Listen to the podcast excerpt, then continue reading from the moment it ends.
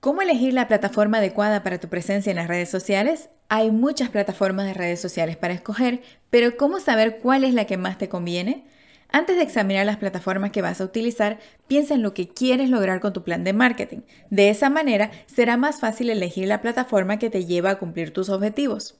No te enfoques en el tamaño de la red, concéntrate en buscar la red social en la que el público objetivo de tu empresa ya se encuentra y aquella que te da mayores ventajas. Determina la cantidad de tiempo que podrás invertir. Lo que menos quieres es administrar mal tu tiempo y hacer esfuerzos innecesarios. También es importante tener en cuenta los conocimientos que se necesitan para ejecutar una presencia exitosa en las redes sociales. Evalúa las aptitudes y los recursos con los que cuentas actualmente en tu empresa y analiza si es necesario personal adicional.